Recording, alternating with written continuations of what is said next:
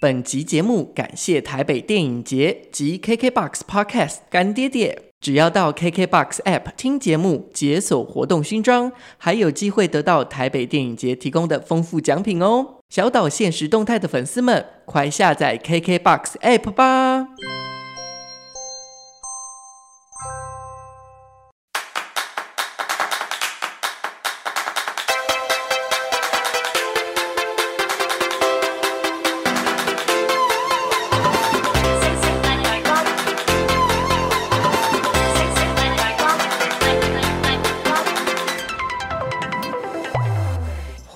听小岛现实动态，我是阿 Ken。大家好，我是 Vicky。我们今天有 feat 了，我们一直在到处蹭人家。到处联名，到处联名。对，然后这一次我们的主题是那些我们看过的影展时光。feat 台北电影节来啦！是，哎，其实我们真的在过程中有聊过，说我们看过什么样的电影，跟就是我们对于看电影的一些仪式、嗯、或是一些感受。对，但我们好像真的没有聊过影展这件事情。其实影展毕竟还是一个不能说小众，我觉得它是有一个特殊群众热爱的活动。你是第一次怎么接触影展？我每次都很好奇，想问大家这件事。对我来说，我觉得最早接触影展的应该就是学生影展，因为我是广电系嘛，哦、是本科系，所以我在大四毕业的时候，我有毕制，嗯，嗯，我们就会有影展。那我们通常像我们就是去租一间电影院、影厅这样子，对，就是在在里面会播我们的影像啊，或者声音。那我印象比较深刻的，我们曾经跟华纳威秀那个时代的时候，嗯、有一有一届就签约成功，哎，很嚣张。签约成功是指就是我们呃，好像有连续五天。就在微秀影城那边，很浩大耶。因为像我学生，他们大四了嘛，他们最近来弄影展，然后我就说你们在哪里弄？因为他说老师，老师要不要帮你留留票？我就说我想先知道在哪里。他们就讲了一个很偏僻的戏院，我说我那天很忙。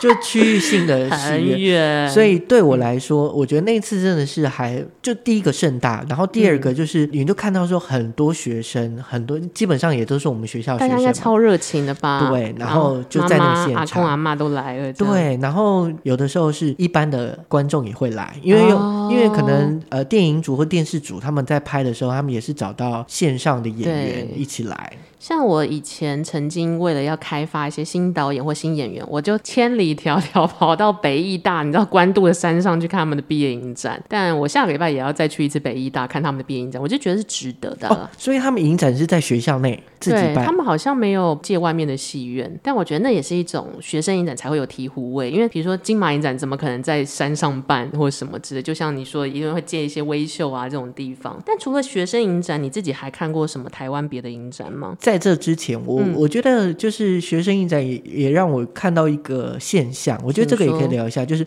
我在我大一第一次去看影展的时候，嗯、我先讲那个结果好了。就原本是我们也是要在影厅里面播放，嗯、但后来因为那一次的大四毕业生没有签约，嗯、所以后来、哦、后来影厅就反悔。那我们那怎么办？我们最终就在电影公园，在西门町那边有个电影公园，哦、我知道，我知道，很很后面那边了。对，就搭了一个很像马戏团的棚子。What？不是露天电影院，不是，它就是棚子，然后全黑的，然后你要跑到里面去看。啊、那你有表演喷火吗？还是什么之类的？对，但确实是一个蛮特别的一个经验，嗯、因为通常都在影厅嘛，哦、就是像我们的影展都在影厅，穷则变，变则通的概念啦。对，但我如果是你们指导老师，我可能会生气，生气很热哎、欸。娇生惯养的老师，这样，所以签约这件事其实也是蛮重要。就小时候，尤其是学生时代，也许没有那么的社会化，就没有工作经验啦，就想说啊，他不是答应我了吗？No No No，签约是第一步，孩子们。对，那那除了这个学生影展之外，我有看过酷儿影展，以 LGBTQ 为主旨的。对，然后像女性影展也有看过，群众的，的 TA 很明确，选片的方向很明确。对，但我自己其实是一个俗人，我什么时候第一次看影展呢？是考上研究所的那一年。坦白说，这是这是真的，就是我是喜欢看电影，但我认真意识到台湾有影展这个存在，就是考完研究所那一年，刚好有人约我去台北电影节，那、哦、我就说哦，好好，我就第一次去。然后第一次去之后我就上瘾。首先大家都是一个人去，但你台北电影节那时候是不呃也是有朋友去，但是我后来就是观，你就第一次去之后，你就像像个小媳妇一观察人家，后来发现大家都一个人来，然后你也会鼓起勇气想说，那我自己也挑一些我朋友不在的场次好，就完全想沉迷于那个感觉，那感觉真的会有一点点不一样，而且没有人会觉得一个人很奇怪，然后加上就是影展的片，嗯、基本上他在选片的条件上面也不会不会这么商业化，嗯、没错，就是你想每一个人想看的东西都可以从这个影展找到，它是类型化一点。我记得我第一次看了金马影展吧，就是呃许鞍华导演的《黄金时代》，嗯，有汤唯的那一个，对，对那部片看完这整个就是崩溃在戏院里面啊。那部片有三个小时，因为我会这么记得的原因是我记得这部片上映的时候，我那时候在北京念书，所以我当时就哦好困哦。就觉得很长，重点是我是看完之后才崩溃。嗯、你就然后你就在戏院的走廊大哭吗？狂喷泪。然后那，阿姨没有说：“嗯、先生先生，我们要我们要清场了。”这样子。我觉得一个人去看的就是有这个好处。第一个，你可以自己选你自己喜欢的片，因为它都会有预告片出来嘛。对，然后也会有手册，会有一些详尽的介绍。那你就可以看你是不是属于你的。然后因为另外一个就是我曾经有一个朋友，他是很爱看，然后那个好像是金马奇幻影展啊，四月会出来的那一个。对，然后刚好他那时候。没办法去，反正我就买买那张票去看，我完全看不懂他在演什么。就嗯，这就是一个非常有趣的。就是、我觉得影展有一点有点有趣的地方是，像我们以前小时候或者爸爸妈妈带你去看电影，是我先选好我今天要看 Tom Cruise 或者要想看 Brad Pitt，我才会去那个电影院。对。可是影展你常常就有种是命中注定，比如说你莫名就跟这个影展相遇了，然后莫名就跟这个影展的这部片相遇了，这个是一个不可预期。而且每个人的那个选片的条件都不一样。没错，那可能那时候我的那个朋友，嗯，他就是喜欢那种比较奇幻科幻，而且就是完完全全不知道剧情的内容是什么的那一种，嗯嗯，就是他拍的非常的有点门槛，对，就是哦，原来说哎也有这样的视角，或原来有这样的画面的说故事的方式。对我对于 Ken 提到，就是原来世界上还有这样子的说故事或是拍电影的方式，是我在光点华山打工之后才意识到。哎，对耶。首先呢，我是一个俗人，我要非常坦诚，在去光点华山打工之前，我只去看过一次。而且我去的那一次被感动到想要去打工的原因，当然我也喜欢那部片。我是因为觉得，哎、哇，这边很漂亮，很像王王美走廊。然后后来我发现他在征工读生，我就去应征。然后我误打误撞进去工作之后，那个环境会改变你一切。因为光点华山以前就是很常有影展到那边播放，然后他们的选片就是以独立特殊性的这样，就是。你可能不会看到 Tom Cruise 的片子在他们在光点华山，看到什么葡萄牙、西班牙，对对对，就是它是一个像，我觉得它很像电影电影博物馆，是一个很多宝藏的聚集地。那因为我当下的情况是啊，你就在这边工作，中间可能有空档换班的空档，或是你提前来或干嘛哦。我记得我们那时候有一个福利是工读生本人进去看是免费哦，这么好。对，然后加上你知道硕士班很闲，然后台艺大的课有点水水的。比较多自己的时间了，对。然后我就想说，嗯、呃，好吧，提早来打工，可是我也没事干，那我就进去看。就是在我觉得这就是环境的熏陶，所以你久而久之就找到了可以理解这些独立制片或者影展电影的美好，然后也认识了很多人。这个间接有影响到我后来去北京，我硕二的时候去北京交换学生，然后我的同学们都是一群文青，因为都电影研究所嘛，然后他们就是一些有钱人家的文青，所以他们就会花大钱，然后到处去看影展。然后你知道台湾人那时候在那边很稀奇，他们就会。带着我一起去，所以我在那边有看了一个影展，我个人觉得很有趣，叫做 ESFVF，好像他们有个发音叫 ESFVF 还是什么 whatever，但是它的中文就是北京国际学生电影节，然后会在北京电影学院播放。我第一次去的时候，我其实只是想跟着大家一起去玩、去吃饭干嘛，没有想太多。后来发现那边好多人，就是哪一个国家跟哪一个民族跟地方的人都有，各个文化的人都来了。然后，可是他又是学生影展，然后他又在北京电影学院播放，所以那就是一个大盛典。对于比较年轻的导演、创作者，对，或者是比较年轻的观众来说，那这是一个很有趣的地方。而且你就会看到，因为学生作品有一个好处是，它不设限，它因为它不用考量到票房，所以你想哇，这个也可以讲，那个也可以拍，而且大家只要一散场，就会去缠着彼此交流。嗯，因为你可能是来参赛的导演，我可能是这一次的观众。可是哪一天我们两个的位置会反过来？因为我也是本科系的。这样是，哎、欸，你这样讲，我想到有一部，就是那时候他们会说是实验片。那个实验片就是一双穿高跟鞋鞋的脚不断的跑步。嗯哼，就这样，然后拍了十几分钟，然后在不同的地方跑步。啊、你没有睡吗？我应该会大睡特睡哦。我很常在电影院里睡着。可是我就会觉得很有趣，为什么他会用这样的方式去呈现？嗯、那你有找到答案吗？没有，可是印象就很深刻。搞不好导演是徐乃麟啊。红线女孩，等等我，红线女孩。因为这让我想起来，我去第一次去看台北电影节的时候，有一个回忆。因为我那时候胆子已经变大了，我不害怕一个人去，所以就有获得一些你知道一个人的赠票。那我记得其中有一场，我甚至连名字都忘了。然后它是限制几场，就是要验身份证那一种。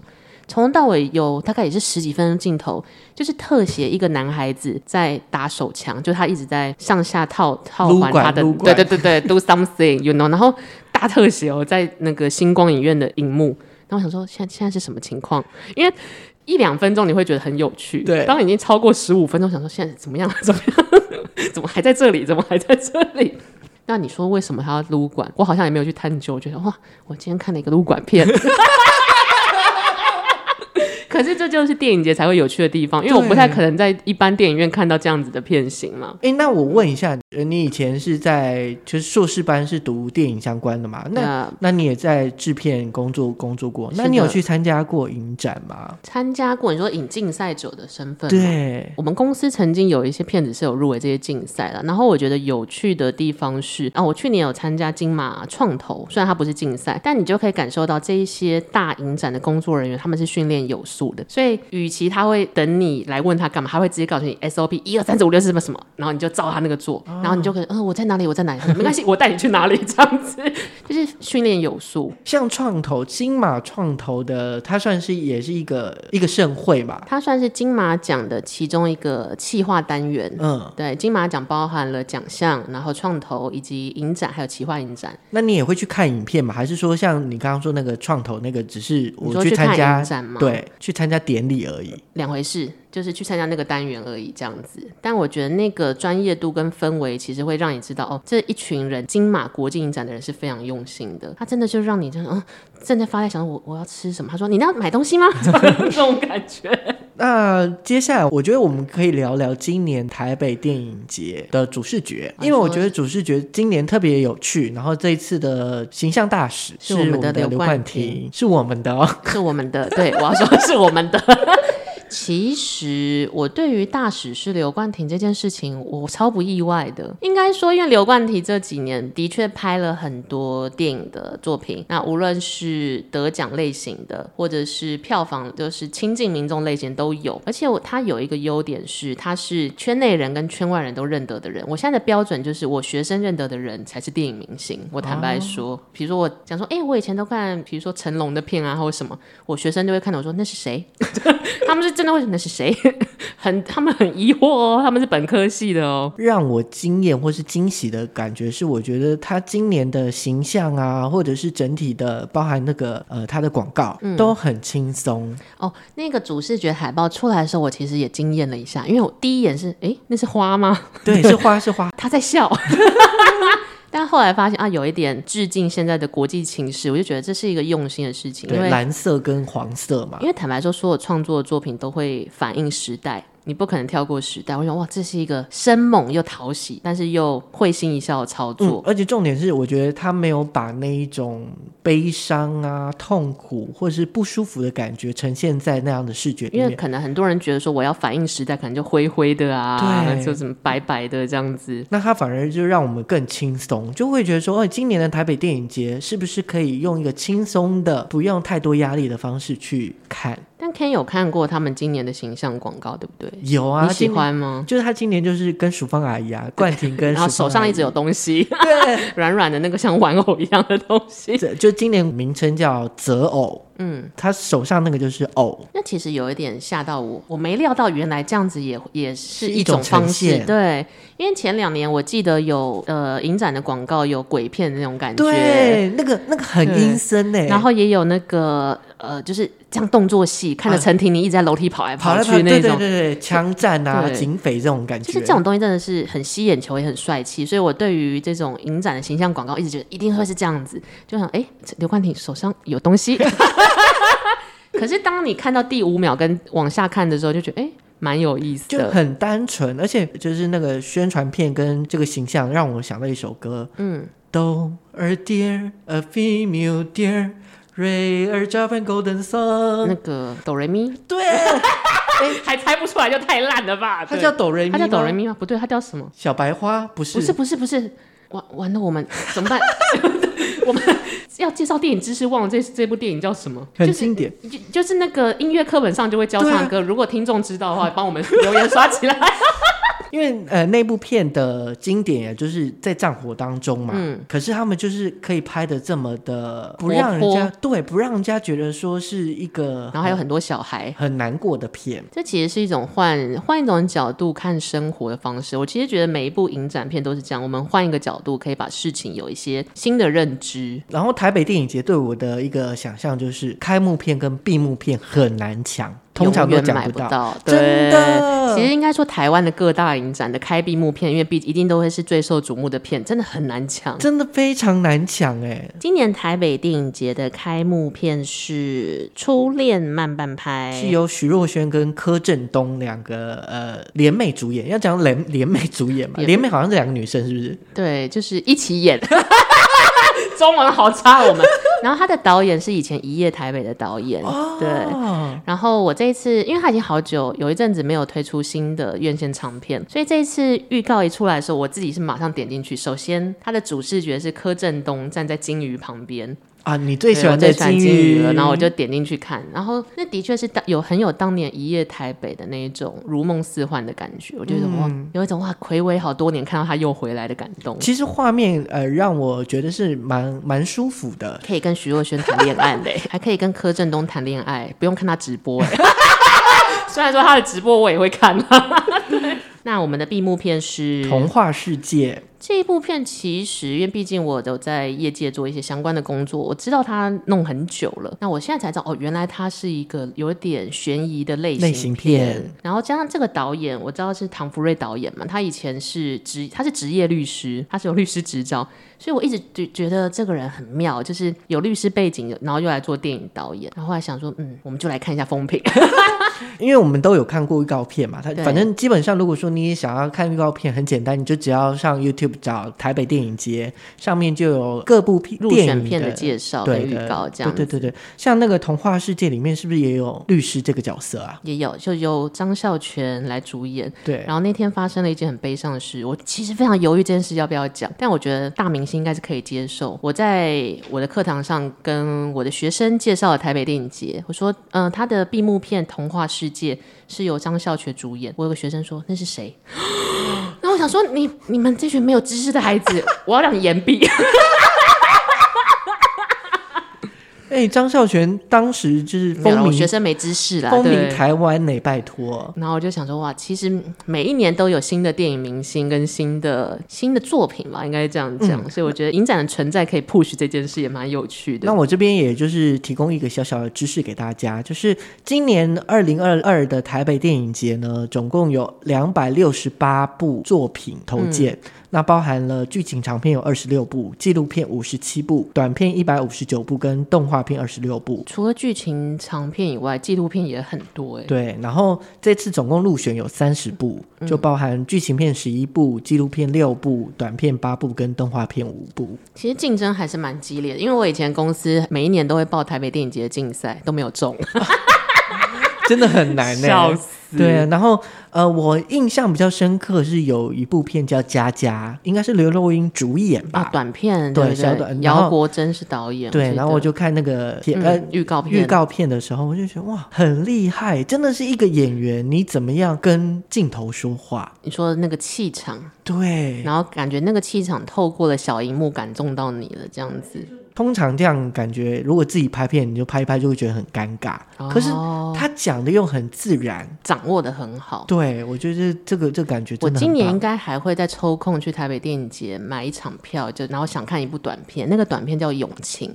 虽然制片我认识，但是我就想说，我还是要去买票支持一下，因为他也是去年金马短片的得主。我觉得有趣的地方是那个故事大纲是吸引我的，就是他讲一个中年男子，然后要被离婚了，老婆把他赶出家门，然后他必须要偷偷潜，就是潜入他们家要收东西或干嘛。结果在他潜入他跟即将要把他 fire 掉的老婆的家的时候，台风也来了。那个台风就叫永晴，跟他前妻是一样的名字，我 笑到不行。看这一整段，嗯，然后我就跟我现在合作的那些直男导演们说，你们以后也会被离婚。你们一定会被抛弃，顺便叫他来看一下这部片好了，看一下被抛弃之后怎么办。对，你们人生会遇到很多个永情这样子。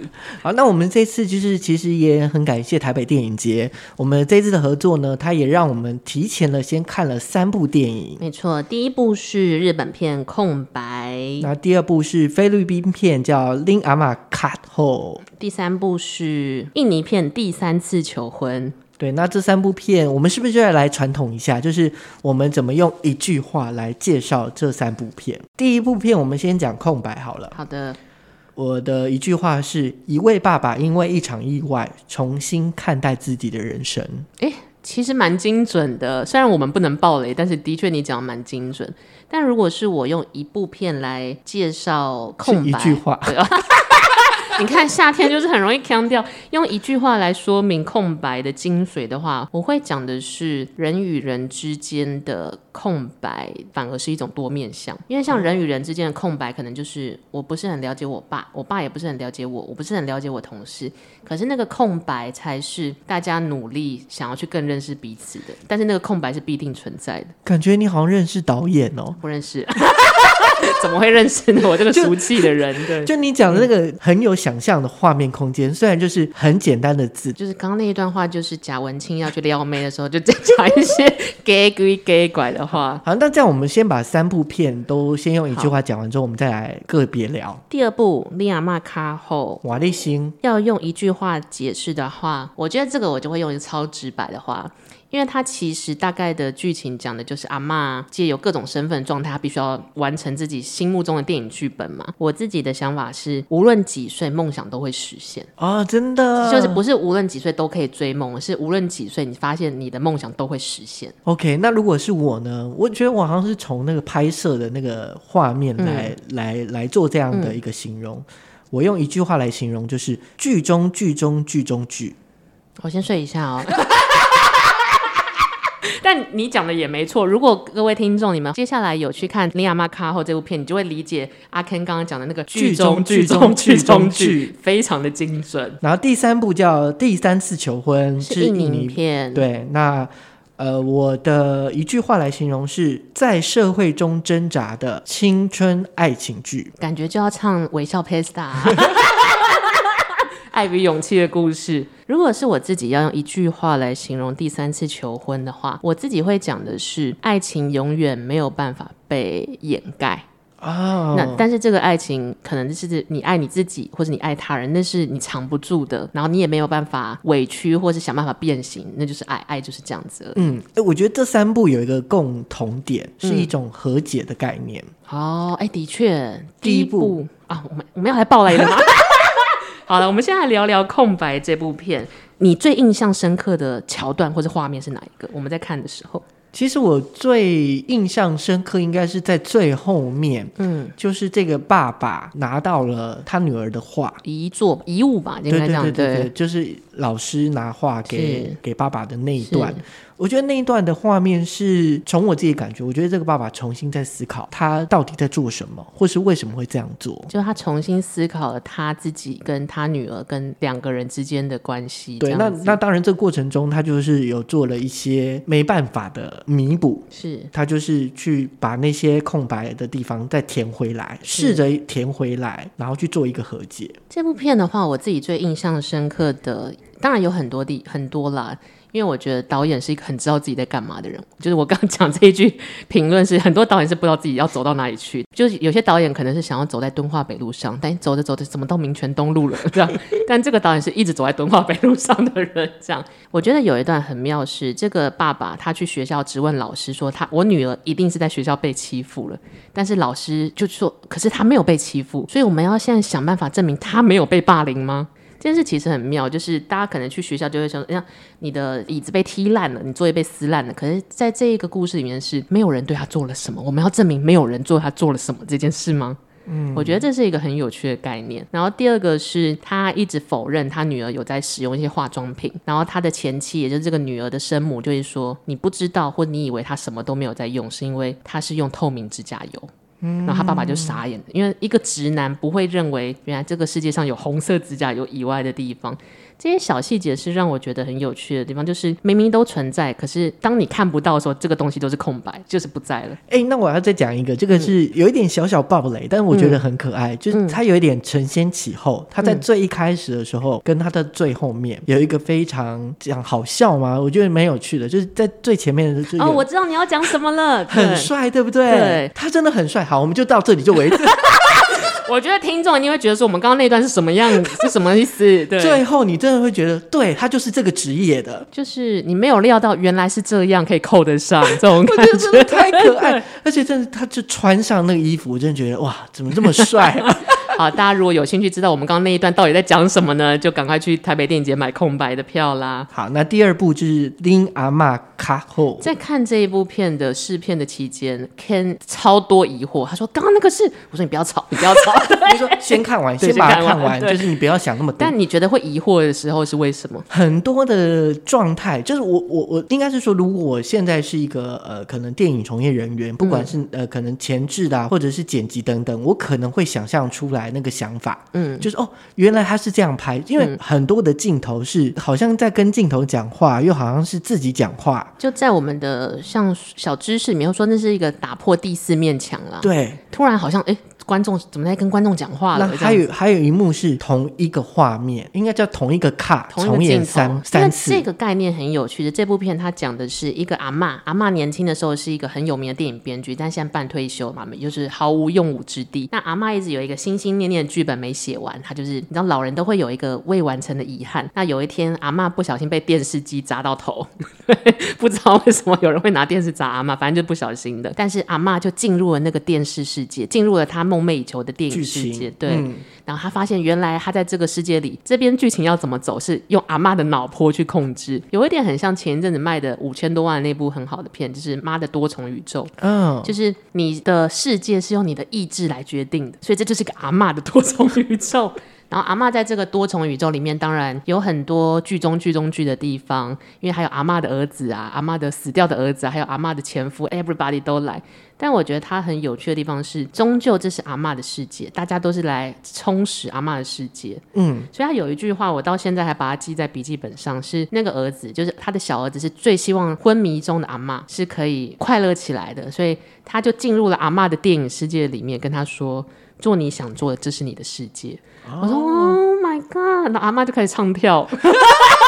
变成唱跳明星了，这样子。呃，如果里面我印象比较深刻，就是我刚刚讲说和解嘛，嗯，在有一个画面，我觉得就是阿妈在跟自己和解的那个镜头，我有点忘了是哪一个，就是阿妈跟里面的男主角的妈妈，嗯。嗯剧中剧中剧的时候，对，对某种程度是他在跟他自己讲话。这其实也是一个很感人的一幕。我觉得有一些独立制片或者是比较小众的电影，它能够宣传出去或者是口耳相传的原因，就是一定有一部片在某一个 moment 会让你觉得就是他。那刚刚那个时光可能就是 Ken 的就是他，虽然可能百分之九十九都是想说这到底在干嘛，但是那一趴就是属于你的这样子。如果说有一点害怕，不知道要不要看这部片的听众朋友，我觉得你们也不要害怕，你就是把它看完。对，看完再想，看完再想，你就是。是把它看完就对了，然后你就会发现哦，原来世界上还有剧中剧中剧中剧。